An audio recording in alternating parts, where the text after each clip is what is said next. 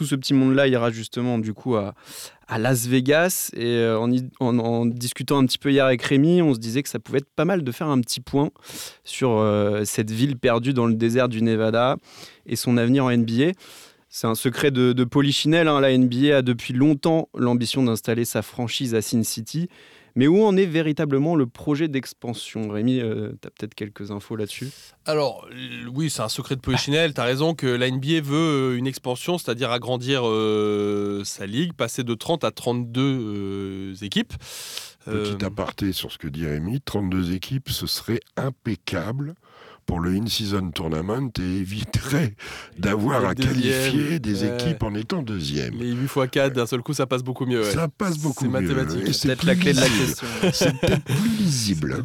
Bon, le fond du truc, en vrai, l'expansion, c'est pourquoi? C'est pour c'est des raisons financières. C'est pour parce que quand tu fais rentrer une, une équipe, bah, tu as plus de matchs, tu as plus d'argent, tu as plus de télé, tu as le frais d'entrée de, de, l'équipe. Bref, c'est de l'argent qui rentre dans le, le, pool de la NBA.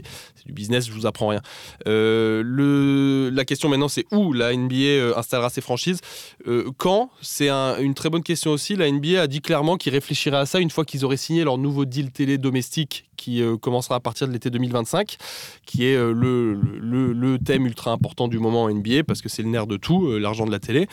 Donc à partir de 2025, ils y réfléchissent allez, à la louche, 2028, hein, on peut espérer une expansion de, la NBA. Et donc les deux villes qui reviennent souvent sont Seattle et Las Vegas. Seattle, pourquoi? Parce que c'est une ville de, basket à qui on a volé une franchise. Clairement, hein, j'utilise le terme euh, en sachant ce que ça veut dire. On a volé une franchise à Seattle, ville qui est fan de basket.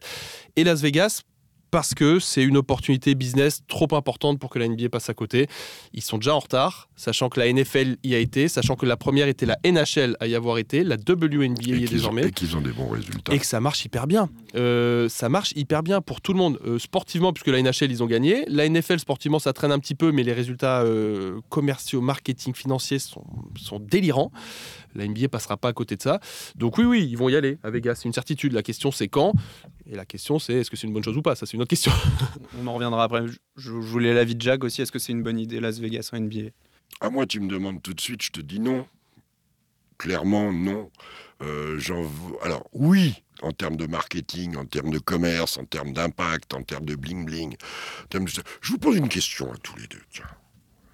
Il y a combien de joueurs qui sont sortis de UNLV depuis 10 ans? Oh, Pas beaucoup, hein.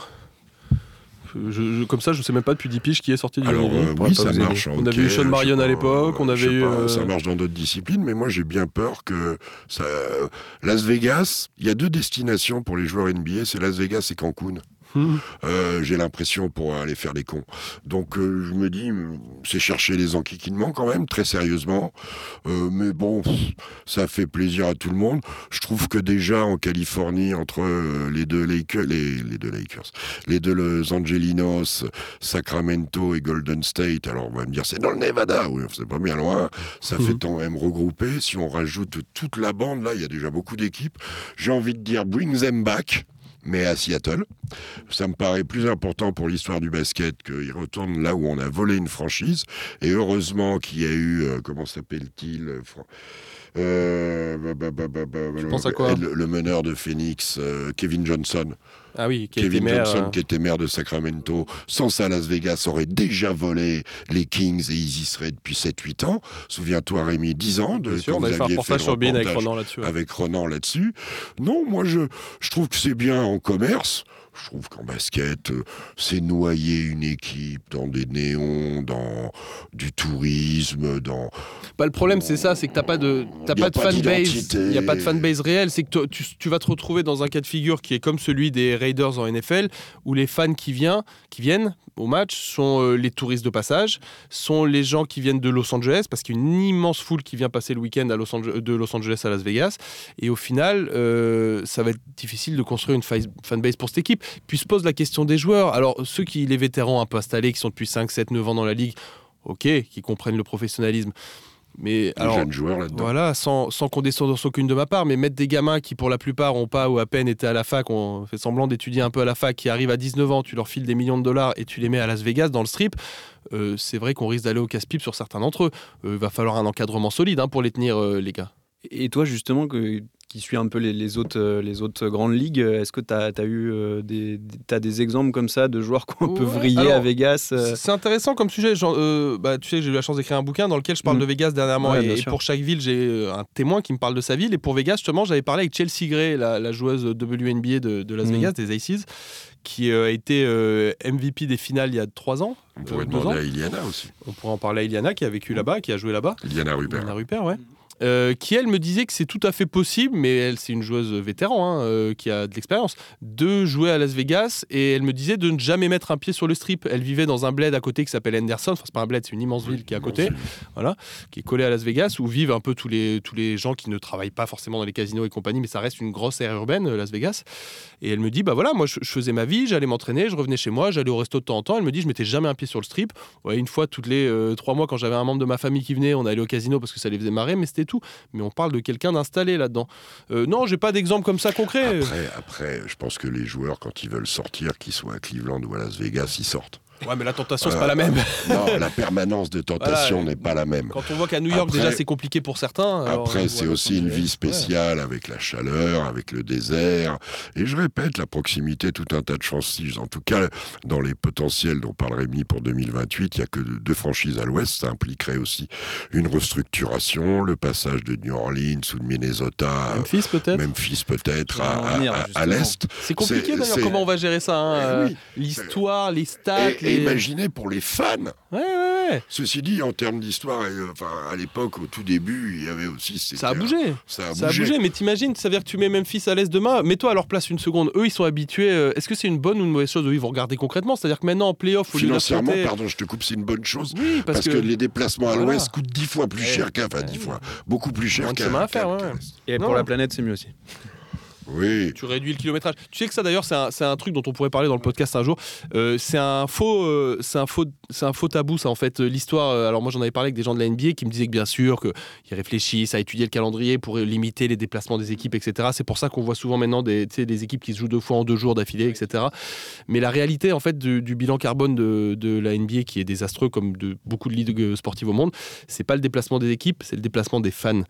c'est 17 000 personnes aux États-Unis qui vont dans une salle, donc comme ils prennent chacun une voiture. Euh, allez, tu as 10 000 voitures qui vont à la salle le mardi soir à Oklahoma City pour voir leur équipe. C'est ça le problème du bilan carbone. Donc développer les transports en commun, etc. puis c'est le on arrête la TP voilà. Euh, on arrête la Formule 1. Le golf, ça pollue pas beaucoup la Formule 1. Non, non, mais c'est un faux débat. C'était pas le sujet. Hein, c'était pas le sujet. On arrête tout. On arrête tout. On parle aussi de Mexico justement. Ça, par bah, ça Mexico fait un peu City. Alors, ça se tient. Ça se tient. Mexico City, c'est euh, Canada, Mexique. Puis c'est un gros marché, c'est une immense ville, ils aiment le basket. Il y a des matchs euh, régulièrement, même quand il n'y a pas le, la Oui, c'est vrai qu'il y avait eu ça il y a 5-6 ans. Mais, voilà. Mais, c'est le vrai candidat, parce que moi je suis persuadé que Vegas est acté. Euh, il y a trop de business là-bas, ils iront. J'en suis persuadé. Le vrai euh, débat, c'est aujourd'hui sur la deuxième franchise qui va se créer. J'espère de tout mon cœur que ce sera Seattle, parce que c'est ce qui fait le plus sens à mes, à mes yeux.